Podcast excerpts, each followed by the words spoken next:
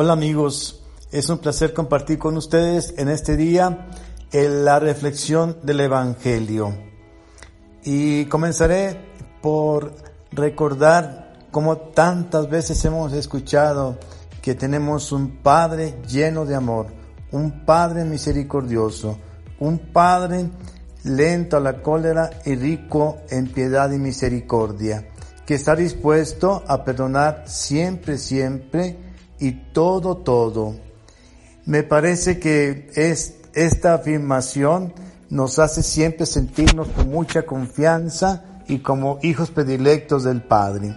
Sin embargo, hoy el Evangelio nos dice, a todo aquel que diga una palabra contra el Hijo del Hombre se le perdonará, pero a aquel que blasfeme contra el Espíritu Santo no se le perdonará. A muchos nos preocupa esta situación, es decir, si hay algo que no se perdona. Ciertamente el Padre perdona todo, todo, siempre, siempre. ¿Cómo es que hay un pecado que no se perdona? El pecado contra el Espíritu Santo. Pues este pecado es no escuchar la voz de Dios en nuestro interior. Es no convertirnos es no acercarnos, es no pedir perdón.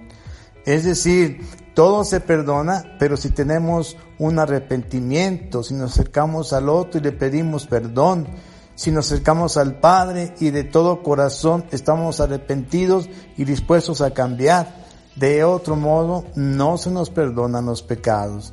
Este es el pecado contra el Espíritu Santo que no se perdona.